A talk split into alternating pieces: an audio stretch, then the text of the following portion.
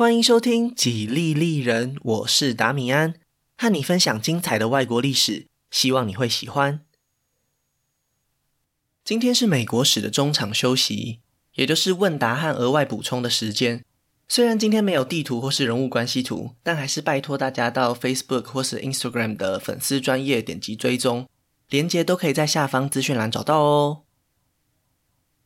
本集节目一开始会花比较多的时间介绍美国的移民。之后会把重点放在美国和中南美洲的差异。接下来会补充一下宪法关于分割州的规定和国会选举的制度。最后会和大家分享一下制作美国史的一些想法。那我们今天的节目就开始吧。第一题，在第六集的节目当中，约翰亚当斯通过了饱受批评的外国人及煽动叛乱法。当时的背景是美国和法国发生了严重的纠纷。最后进入了没有宣战，但是已经采取军事行动的准战争状态。为了防止被外国势力影响，所以加强了对言论还有移民的管制。当时的亚当斯政府之所以会采取这种强硬的做法，其实有一个主要的目的，就是为了打压在野党。在节目当中，我也有提到，外国人比较支持民主共和党。那为什么会有这样的结果呢？外国移民在美国历史之中又扮演了什么样的角色呢？针对这个问题，我会把范围限缩在美国史上半季的这段时间里，也就是从美国独立战争开始到南北战争之前，之后的部分可能未来有机会再做补充。如果说到美国的人文地理特色，民族大熔炉这个名词，相信大家应该一点也不陌生。以前国中课本就最喜欢用它来形容美国。确实，从建国以来，北美新大陆就一直是欧洲各国移民的首选目标。在一七九零年的人口普查当中，白人之中大约有七成是英格兰和苏格兰殖民者的后代，爱尔兰和日耳曼地区的后代也分别占了一成左右。他们就是最早的美国公民。当然，接下来陆陆续续还是有更多的移民来到美国，想要获得公民的身份。当时数量最多、最具代表性的就是爱尔兰移民。他们之所以会来到美国展开新生活，除了经济因素以外，有很重要的原因是对英国政府的不满。虽然爱尔兰和英格兰在美国独立前的两百多年来，大部分的时间都是共用相同的统治者，但是爱尔兰当地有很多民众在族群认同上非常反抗以英格兰为主的政治体制，他们在宗教和政治上很常处于被打压的地位，所以很多来到美国的爱尔兰移民也都发自内心的讨厌英国政府。如果大家还有印象的话，应该记得当时的两个主要政党在外交立场上有很明显的差别。执政的联邦党比较亲近英国，在野的民主共和党比较不喜欢英国。几乎不用怀疑，那些本来就讨厌爱尔兰的英国移民，在他们顺利取得公民的身份以后，只要有机会投票，他们一定会支持同样立场的民主共和党。就是因为如此，联邦党才极力阻挠他们成为公民的流程。将观察期从五年延长到十四年。听众朋友的问题主要是针对这点，不过我想要借题发挥一下，进一步说明南北战争前的移民状况。因为在之前的节目里找不到适当的机会，也不确定未来有没有机会讲到，现在就顺便补充一下。接续前面的话题，虽然一直都有欧洲移民想要来美国展开新生活，但是移民的数量也并不多。应该说，数量没有大到足以改变美国国内的人口结构，因为在地理限制上，还是必须跨越大西洋，航行的费用太昂贵，也没有办法运送太多的人员，所以真正渡海而来的其实没有到很多。随着十九世纪工业革命在欧洲和美国的发展，以蒸汽作为动力来源的大型轮船慢慢在各国之间普及，可以搭载的乘客数量也有了明显的上升。交通工具和技术的革新，为后来的移民大爆发提供了不可或缺的条件。为了让大家有更具体的感受，在这边提供一些数据：从西元一七九零年开始的三十年里，每年移民到美国的人数大概都只有几千人而已。但是在一八三零年到一八四零年之间，总共有六十万的移民进入美国，光是这十年就已经超过之前移民的总人数了。更惊人的还在后面。在下一个十年里，移民人数就来到了一百七十万人，足足翻了将近三倍之多。如果考量到美国总人口数在当时也只有一千七百万左右，这个数字看起来就更夸张了。在这些移民当中，爱尔兰人就占了百分之四十，日耳曼地区过来的移民也有将近三成。这两种移民为十九世纪的美国带来了巨大的影响，一直到今天都是非常重要的族群。这样的人口流动，不管放到哪一个国家，都不是一个正常的现象。那么它背后一定有除了交通革新以外的原因。从人文地理的角度来看，这些因素可以分成拉力和推力，也就是吸引这些移民的原因和他们离开原本居住国家的理由。拉力这一部分比较简单，就是经济条件和工作机会。十九世纪上半叶的美国，在工商业蓬勃发展的同时，中西部也开发了大量的农业土地。这种透过获得更多自然资源而带动的经济成长，拥有非常传统的吸引力。和美国不同的是，欧洲国家在脱离中世纪以后，已经发展了数百年，土地的利用都已经非常饱和，经济要能够继续成长，主要只能透过三种方式。第一种是侵略隔壁的邻国，占领土地和资源。但是随着拿破仑战争结束，欧洲在这个时候进入了相当稳定的和平时期，并没有太多的机会。而且本质上，它会是一场零和游戏，有人获得就会有人失去，没有办法带给全部的国家经济成长。第二种方式也是侵略，只不过对象是在欧洲以外的国家。工业革命以后兴起的新帝国主义，就是透过殖民地在提供庞大的自然资源。第三种就是工业革命带动的产业升级，工商业逐渐取代传统农业和手工业的过程中，带来的经济利益非常巨大。然而，并不是所有人都有办法享受这样的成长，不止贫富差距会扩大，还有很多人反而会面临结构性失业的问题。对这些失业的欧洲人口来说，美国中西部广大的土地就是一个非常好的环境，只要愿意付出劳动力，就能够在这里获得温饱，甚至是累积自己的财富。这就是造成人口流动最大的拉力。至于推力的部分，因为原因有一点不一样，所以爱尔兰移民和日耳曼移民要分开来讨论。我们先讲爱尔兰移民。其实爱尔兰人之中有很多人信仰的并不是当时美国主流的新教，而是传统的罗马天主教，所以他们在美国的生活常常会受到排挤。很多新教徒，尤其是清教徒，对他们非常不友善。但是在他们原本居住的国家，面临的是更严重的生存困难。西元一八四五年，爱尔兰爆发了大规模的马铃薯传染病，严重的影响了粮食供给。当时爱尔兰已经被并入大英帝国之中，而英国首相又坚持自由贸易的原则，导致绝大多数的农作物都被英格兰高价收购。以农业为主的爱尔兰地区根本没有能力为当地居民保留食物，演变成为一场空前绝后的大饥荒。很多愿意冒险的爱尔兰人都决定移民到美国，形成了巨大的人口流动。而这群人航行的终点站就是波士顿。这个原本是清教徒大本营的新英格兰地区，瞬间涌入了大批的爱尔兰天主教徒，永远的改变了当地的人口结构。在这边额外补充一下，现在 NBA 的球队波士顿塞尔提克，英文其实是凯尔特人的意思。凯尔特人就是远古时期在爱尔兰生活的民族。会使用这样的队名，代表的就是当地广大的爱尔兰人社群。经历过这次大饥荒以后，爱尔兰的人口数量从此就再也没有达到当年的标准。相反的，远渡重洋的这些人，慢慢的融入到美国社会当中。他们的后代今天在美国国内有超过三千万人，远远高于爱尔兰本国的五百万人，是非常特别的一个现象。而留在美国的这些爱尔兰人，由于人数众多，慢慢成为了美国天主教的领导派系，非常知名的甘乃迪就是第一位担任总统的爱尔兰天主教徒，现任总统拜登是第二位。至于日耳曼移民，他们的推力最主要是来自于一八四八年欧洲爆发的自由革命浪潮。在第一季法国史的系列有提过，不止法国发生了二月革命，几乎整个欧洲都在反抗传统专制的王权。然而，在大部分的地方其实是失败的。尤其在日耳曼地区，当时德国还没有建立，日耳曼地区还是由许多国家组成的邦联。普鲁士和奥地利为首的中央集权政府很快就粉碎了革命分子的野心。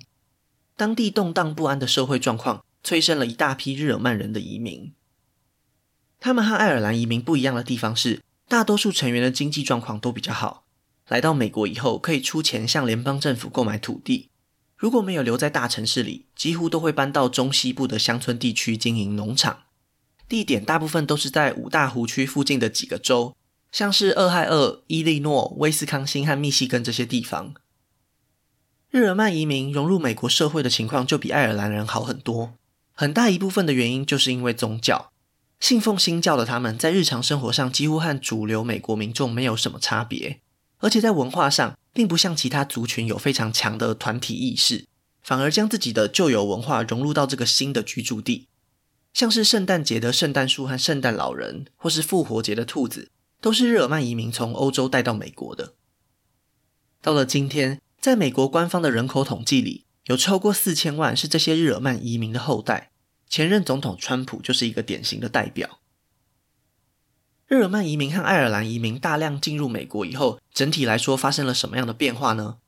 大致来说是非常正面的。美国土地一直都是远远大于人口的，在短时间内获得这么庞大的劳动力，才能有效地将资源转变为经济上的成长。工业化的城市里面需要劳工操作机器，广大的农地需要农夫来耕种。如果只靠自然增加的人口数是完完全全不够的，而且这些移民对美国人力资源的贡献非常广泛，就连军队之中也不例外。美墨战争时，扎卡里泰勒所率领的部队当中，就有超过一半是在这二十年内加入的外国移民，是难以忽视的一股力量。当然，这些移民也有掀起一波反弹的声浪，有一部分的美国人认为，这些移民带来的廉价劳动力会抢走他们的工作。侵犯到他们的生存权利，还有另一部分的人认为，新移民可以快速取得投票权，会变成危害美国政治的威胁，想方设法要来阻止他们从政。具有天主教背景的爱尔兰人更是被指控严重破坏了优良的新教精神，成为这种排外言论的主要受害者。在第十六集节目当中，一八五六年总统大选导致共和党败选的，就是将反移民当作是主要政见的美国本土党。到了南北战争前，因为奴隶制度导致的南北对立太严重，反对移民的声音才渐渐销声匿迹。以上就是对美国移民做的一些补充介绍，希望可以补足之前节目没有提到的这一块。那我们就进入下一个问题。第二题，在节目的第十三集里曾经提到过，昆西对中南美洲独立的这些新国家抱持着怀疑的态度，认为他们没有办法建立和美国一样的自由民主政府。后来，墨西哥真的出现了一位独裁总统圣安娜。美国独特之处到底在哪里？回答这个问题以前，我想先和大家分享两本我蛮喜欢的书，一本叫做《枪炮、病菌与钢铁》，另一本叫做《国家为什么会失败》。这两本书有一个共通点，就是试着去分析世界上各地的文明发展状态，为什么会有这么大的差异。在十九世纪中叶，绝大多数的美国人会给出两个答案。宗教和种族，即便当时美国对世界上其他国家的影响力和控制力还没有展现出来，他们就已经在美洲大陆上产生这样的优越感了。在《枪炮、病菌与钢铁》这本书当中，作者提出了地理决定论，将自然环境造成的几项关键因素拿来做比较，试着去解释近代文明发展的中心为何都在欧亚而不是在美洲。这本书的论证也很精彩。但是拿来做比较研究的地理范围比较广泛。如果要回答美国和中南美洲的差异，地理决定论可能就没有这么适合。国家为什么会失败？这本书反而提供了比较具体的答案。所以我接下来的说法很大部分是受到这本书的影响。先和大家说明一下，在美国和墨西哥边界有一座城市叫做诺加雷斯，这座城市被一道围墙分隔开来。一边属于美国，另一边属于墨西哥。在围墙的两边，居民的生活有着天壤之别。不管在经济、政治权利或是生活环境上，属于美国的这一边都能够拥有更良好的条件，而且不是只差一点而已，是差很多。这样的差异绝对不可能来自地理环境，因为两边只隔了几公尺，居民的种族和文化也几乎一模一样。比较合理的解释就是两边采行了完全不一样的制度。而且已经持续了很长一段时间。一七七六年，美国从英国独立出来，他们要建立的新国家并不是凭空而来，而是奠基在原本殖民地的生活习惯之上。就如同美国史第一集所提到的，当早期的英国殖民者来到北美大陆时，其实很多的特许公司，甚至是英国政府，都想要在这里复制欧洲的阶级制度，但是他们的每一次行动，最后都无疾而终。因为这里的生存环境实在太过严苛，如果不将权力下放给付出劳动力的男人，就没有其他的诱因让他们继续提供服务。相反的，他们反而可以集结起来，向拥有权力的长官讨价还价。到了独立以前，虽然英国政府会指派听从命令的总督，但是几乎每一州的殖民地都创设了由当地民众代表的议会。这一套运作的模式就成为了美式民主的滥觞。同样的故事在中南美洲就有了巨大的差异。当西班牙殖民者抵达时，原本就已经存在着高度发展的中央集权体制。印加或是阿兹特克帝国早就建立了一个严密的阶级金字塔，在上层的统治者和贵族可以透过一层一层的控制，不断的压榨当地人民。当西班牙人摧毁这些帝国时，并没有摧毁这一套体系，而是直接将它拿来使用。所以，对中南美洲的民众来说，唯一的差别只是后来的领导人皮肤比较白。眼睛比较蓝而已。在殖民拉丁美洲的过程中，西班牙人因为这一套制度获得了极大的利益。少数来自欧洲的统治阶层就可以奴役广大的群众，让西班牙人可以快速的榨取黄金和白银，成就了他们的辉煌年代。到了十九世纪，虽然中南美洲各地发起了独立运动，切断了西班牙母国的控制，但是这些革命的本质只是替少数的统治阶级取得独立的地位而已。并没有改变这一套体系。西班牙人从阿兹特克和印加承袭过来的制度和社会阶级结构，几乎又原封不动地传给了这些独立的新国家。所以本质上，中南美洲和美国在社会上运作的系统，打从他们建国之初就已经完全不同，甚至可以往前追溯两三百年。问题来了，那为什么两套系统之中，美国的这一套会具有竞争优势呢？它背后的逻辑是这样的。任何一个经济体，如果想要不断获得成长，就必须要能够接纳破坏式创新。在创造未来的过程中，一定要先舍弃部分的过去。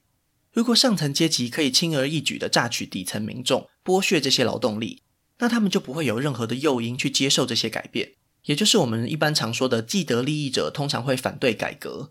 就算整个国家的富裕程度会提升，他们也不会愿意承担自己可能会垮台的风险。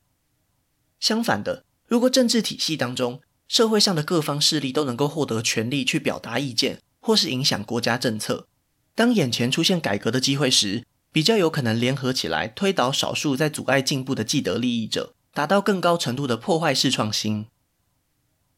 虽然在美国建国之初，奴隶制度还存在，女性和贫穷的男性也都没有参政的权利，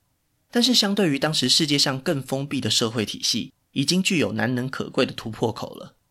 封闭和开放的社会并不是全有全无的状态，而是一段渐进式的过程，具有非常强烈的正回馈特性。本来就已经够开放的体制，更有可能朝向更开放的方向前进；本来就封闭的体制，更有可能因为权力垄断而变得更封闭。就在墨西哥刚脱离西班牙控制时，民主化的浪潮已经席卷了美国。当杰克逊鼓吹他代表人民要打倒银行贵族时，白人男性都已经可以直接参与政治了，而中南美洲的墨西哥却几乎是在同一时间选出了独裁的总统圣安娜。两者之间的差别可能并不只是领导人的选择，而是一整套社会体制的倾向。如果拿美国内部的例子来看，北方自由州和南方蓄奴州之间的差异，也不单纯只是奴隶制度。当然，奴隶制度本身就比较封闭，但是就算撇开它不谈。蓄奴州也在其他方面落后于北方。举例来说，在蓄奴州引以为傲的农业上，他们过度仰赖这种榨取黑人劳动力的结果，就是相关的生产技术几乎没有创新。同样的情况也影响了政治参与。在南卡罗来纳州，如果一位男性没有五百英亩的土地，再加上十位奴隶，就没有资格参选该州的众议员。这种财产的限制，导致南卡罗来纳的地方政治。很大程度是控制在富有的地主手上，这样的案例不胜枚举。如果还想要进一步了解这一套理论，非常推荐《国家为什么会失败》这本书。美国和其他中南美洲国家最大的不同，就是在制度上的发展。如果美墨战争爆发时，墨西哥人没有顽强抵抗，最后美国能成功改变当地的制度，让这里发展出和美国各州同质性更高的政治经济环境吗？虽然不是完全没有可能。但是千万别忘了，当时蓄奴州的自由人口大约是五百多万人，而且他们还和自由州遵循的是同一套美国宪法，这样子最后都可以搞出一个美利坚邦联国了。可以想象，拥有七百万人口的墨西哥在成为美国领土以后，会面临多么巨大的冲突和阻碍。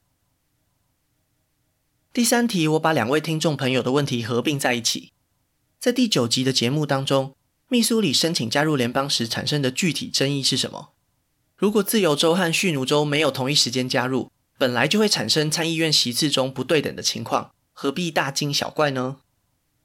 这个部分我重新说明一下：自由州和蓄奴州确实是轮流加入的，参议院的席次虽然会不平衡，但是同时也会产生一种预期心理。虽然自由州在参议院的人数暂时领先，但是几年之内马上就会轮到蓄奴州加入，反之亦然。这种暂时的不平衡是可以接受的。但是，一八一九年当时原本应该要轮到自由州加入，密苏里按照地理位置分布，应该是适用一七八七年通过的西北条例，不可以让奴隶制度合法。但是当地的人民竟然申请以蓄奴州的资格加入，这样一来就会变成连续两个蓄奴州加入，打破了之前不成文的共识。更何况奴隶制度还因此扩散到北方。这也是为什么后来缅因州申请加入时，这个问题就可以获得暂时的缓解，因为已经重新恢复到轮流加入的状态，没有插队的状况。另一位听众的问题是：既然缅因州都可以从马萨诸塞州分离出来，那为什么在一八五零年代南北双方激烈对抗时，没有其他州想要把自己一分为二，在参议院创造更多的席次呢？这个想法很有趣，在美国宪法第四条的规定中。国会可以接纳新的州加入联邦，但是不能在现有的州内建立新的州，除非现有的州和国会都同意这个决定。翻译成白话文来讲，就是这种将州分割开来的行动，需要两个步骤的同意。首先，当地的州议会要同意，或是公投要通过；再来，国会也必须要同意。在这两个程序中，都会面临一些困难。原本的州政府会考虑到财政收支和土地划分。如果分割成功，正在执政的州政府权力会减弱。对于主要政党来说，他们也会去计算，是不是分割以后在新成立的州也可以胜选。如果是在自由州或是蓄奴州想要增加参议院席次的情况下，也许当地人民这一关可以轻松通过，毕竟是一个可以扩大影响力的手段。但是反过来说，不管是谁得利，进入第二阶段以后，在国会当中一定会遭到另一方的反对，实务上并没有这么容易。缅因州算是一个特殊的案例，另一个特殊的案例发生在南北战争期间，之后再和大家介绍。当然，这样的想法还是存在一些人心中。加州就是这种提案最热门的州，这里的人口和面积都非常庞大，各地区也有一些差异，再加上南北加州争夺非常重要的水资源，所以过去几十年来都有人在提倡分割加州。不过最后造成的回响却非常小。当地的居民大部分都不支持这种提案，终究只会是一场闹剧而已。接下来是第四题，在第十六集节目当中，道格拉斯和林肯的辩论最后获得了当地立法机关的认可，顺利连任参议员。参议员难道不是由人民选举产生的吗？这个问题是我一直都很想补充的，不知道大家还有没有印象？在第四集节目当中，美国开国元勋们在创立这套宪法的时候。其实并不是要扩大民众参政的权利，而是要维持体制的正常运作。很多知名的政治人物，当然尤其是联邦党的那几位，都非常怀疑民众参政时能不能理性或是有智慧的判断。美国国会的两院制就是在这样的背景下诞生的。一方面来说，参议院代表了各州意见的平等，而众议院代表了整体的民意。但是从另外一方面来说，参议院也是代表了教育程度更高、社会经济地位更高的阶级，众议院就比较没有这样的色彩。参议员一直到二十世纪以前都是由各州的州议会选举推派的，可以说是民意代表的代表，是一种更间接的代议制度。为什么美国宪法要这样设计呢？最主要是担心立法部门会受到民意的严重影响，制定出不适当的法律。在短时间内大量群众造成的不理性，在人类历史上的案例还真的不少，所以这样设计也是有它的道理在。另外还有其他的规定，也可以看见类似的精神，像是参议员的任期是六年，比众议员的两年任期长很多，为的就是要让参议院在立法授权上更成熟稳健。所以一般来说，参议员也会比众议员还要更重要。这一点在人数上也可以感觉得到。在我们前十六集的故事里，参议员的人数就膨胀了四五倍。如果就单一代表来看，在表决上的影响力因此下降了不少。参议员就比较没有这样的问题。之前提过的参议院三巨头之所以被认为主导了美国政治的走向，也就是因为这个原因。可能有些人会有疑问：如果参议员的任期这么长，那么如果某一个政党在一次大选中大获全胜，不就可以控制这个国家六年吗？如果在这段时间里，民意已经产生了重大的改变，要忍受这么久的时间，是不是有一点不太合理？这一点在设计制度的时候也有考量到。虽然民意代表违背民意是一个可以预见的风险，但是还是有办法降低它的影响力。虽然参议员一届的任期是六年，但是并不会一次选出所有的参议员，每两年就会轮流选举其中的三分之一，制造出流动性。也正是因为这种设计，再加上两年一次的众议院选举，所以在美国政治当中也产生了期中选举这样的现象。虽然没有办法改变联邦政府的行政部门，但是透过国会的部分重新选举，可以限制总统不受欢迎的决策。这样一来，就能够有效降低民众对于政治现况的不满或是不信任感。其中选举在过去的节目里，大部分的情况下我都会省略掉，不然光选举结果就不知道要讲多久了。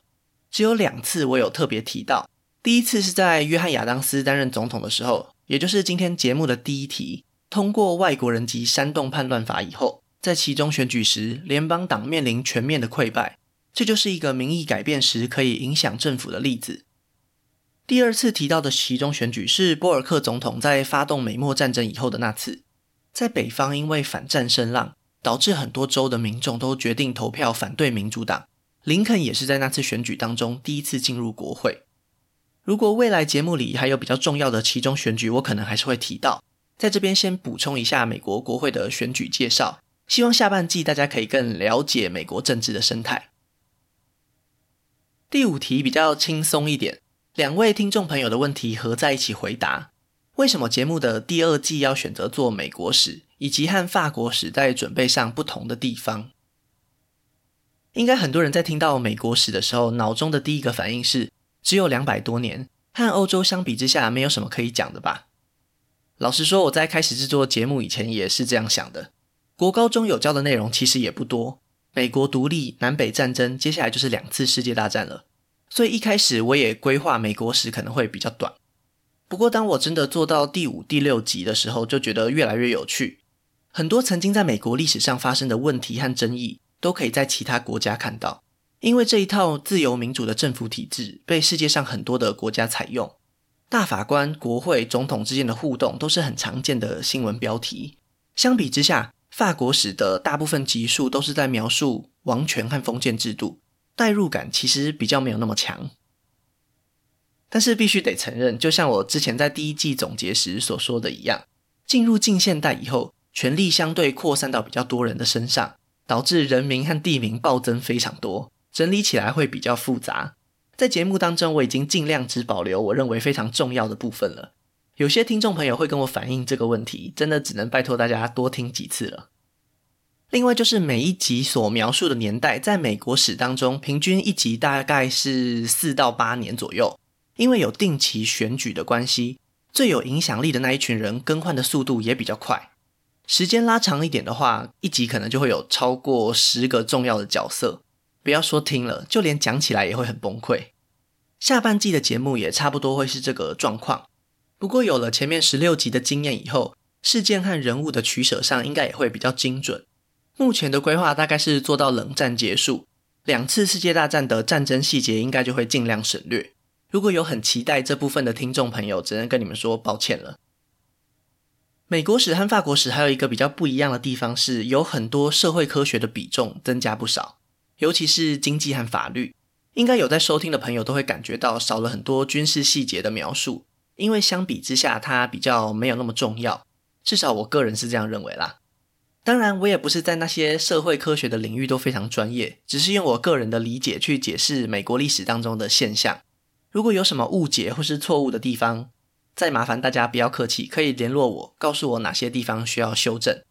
希望下半季可以带给大家更好的节目。那今天的问答和补充就差不多到这里结束了。最后要向大家推荐一本书，叫做《国父的真相》。这本书在六月初才刚上市，介绍的正好就是建立美国的开国元勋们，大概就是本节目前八集的主角。作者透过比较平易近人的生活故事，去描述这一个时代的政治领袖是如何互动的，他们的思想又有哪些差异，非常适合大众作为美国历史的入门书籍来阅读。在台湾，一般人如果不是特别有研究过的话，可能只认识华盛顿。但是恭喜各位听众朋友，你们在看这本书以前就已经听过和这些人物相关的重要事件了，可以更快的进入状况，去品味这些。开国元勋们的个性和人格特质。这集节目播出以后，在粉丝专业会举办抽奖活动，详情就麻烦大家到 Facebook 或是 Instagram 的活动贴文去了解一下啦。最后要再次向大家介绍读墨电子书，如果有兴趣的朋友，也可以透过读墨购买这本《国父的真相》哦。Readmoo 电子书是台湾最大的繁体电子书平台，架上的品相非常齐全。几乎市面上推出的新书都可以在这里找到。当你购买以后，只要在手机、平板等行动装置上登录账号，就可以跨装置同步阅读。字体、画面大小、行距这些排版设定也都可以依照你的喜好调整。